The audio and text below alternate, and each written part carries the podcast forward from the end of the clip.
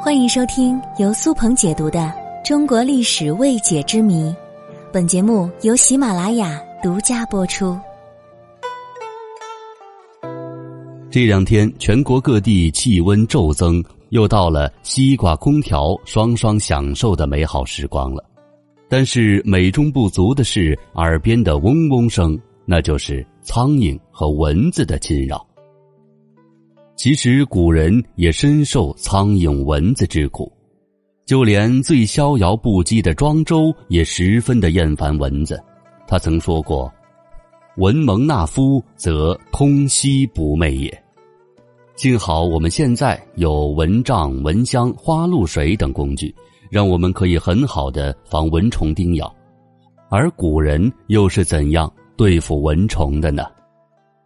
其实啊。早在春秋战国时期，就有了翠纱之仇，这仇就是蚊帐的意思。《后汉书》中也曾经有记载过：“夏多蚊，贫无仇，拥债为作仇。”这句话很好理解，意思就是说，即使贫穷的人买不起蚊帐，也要借钱去买蚊帐。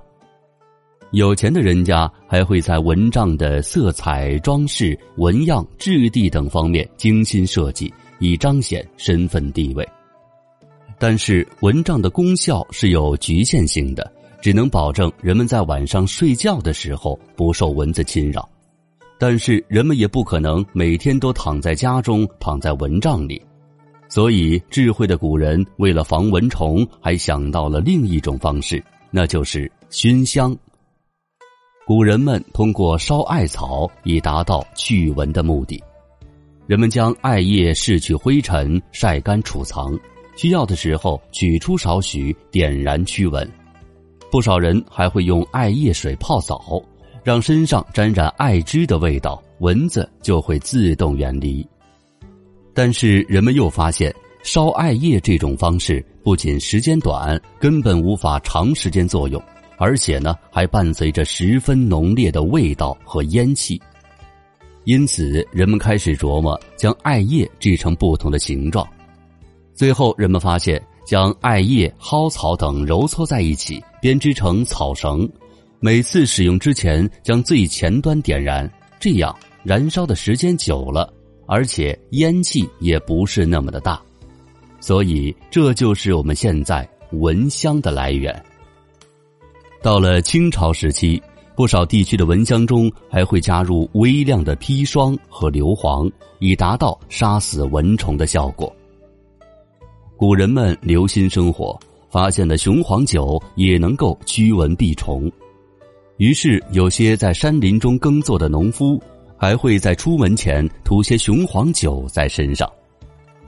另外，现在不少人随身佩戴的驱蚊手环。其实，我国古代就已经出现了类似的驱蚊方式——香囊。大家印象中的香囊似乎总是闺阁女子与书生的定情之物，其实不然。香囊的别名为“绒臭”，这个“臭”可不是我们现在对于难闻气味的定义，而是所有气味的统称。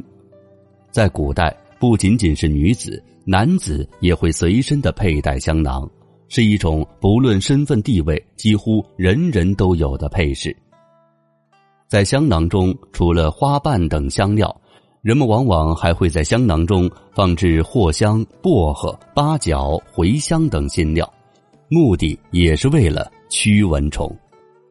好，最后我们总结一下，古代人对付苍蝇蚊子的方式无非有这几种：第一种是蚊帐，第二种呢是烧艾草。慢慢的，这种方式变成了现在的蚊香。